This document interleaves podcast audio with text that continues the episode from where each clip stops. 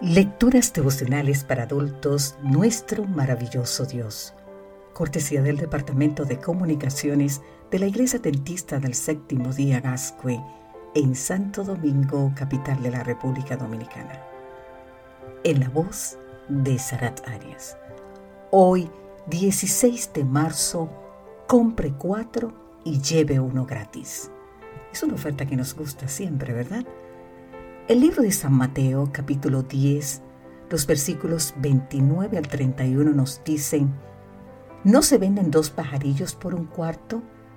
Con todo, ni uno de ellos cae a tierra sin el permiso de vuestro Padre. Pues bien, aún vuestros cabellos están todos contados.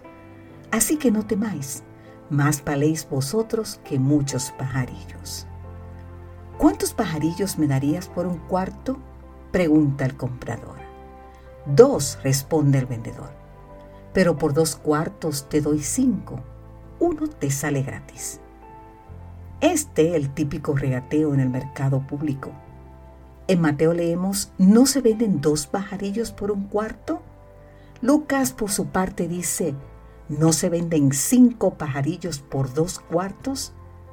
Sin lugar a dudas, para quien estuviera dispuesto a pagar dos cuartos, un pajarillo le salía gratis.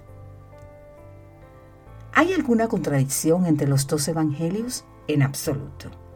Tal como lo señala William Berkeley, es muy probable que Jesús haya usado ambas versiones de lo que seguramente era un dicho popular en aquel entonces.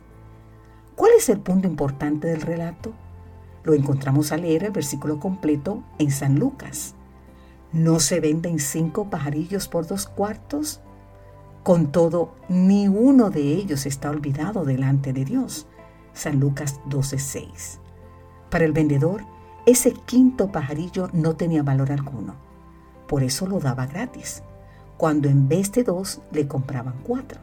Pero Jesús dice que ninguno de ellos está olvidado delante de Dios hasta el quinto pajarillo tenía valor para él. ¿No se venden dos pajarillos por un cuarto? El cuarto era una moneda romana de cobre que valía un 16 denario. Y el denario era el pago diario de un agricultor.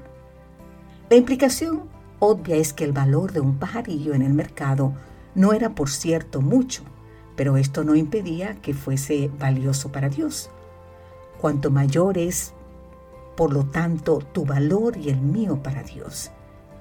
Y para que no quedara la menor duda al respecto, el Señor añadió, más valéis vosotros que muchos pajarillos. ¿Qué nos da tanto valor ante Dios, querido amigo, querida amiga? No son, por cierto, nuestros logros, tampoco nuestra apariencia personal o la cuenta bancaria que tengamos. Lo que nos da tanto valor es el hecho de que somos sus hijos amados. Tan amados que por nosotros murió Cristo en una cruz para darnos vida eterna. ¿No es esta una gran noticia? De hecho, ¿no es esta la mejor noticia para comenzar un nuevo día, querido amigo, querida amiga? Para iniciar un nuevo día diciendo, Gracias Padre Celestial por ver en nosotros, por ver en ti, por ver en mí un tesoro de gran valor. Ayúdanos a vivir hoy a la altura de nuestra dignidad como tus hijos, Señor, y como príncipes y princesas de tu reino. Que Dios hoy te bendiga en gran manera. Amén.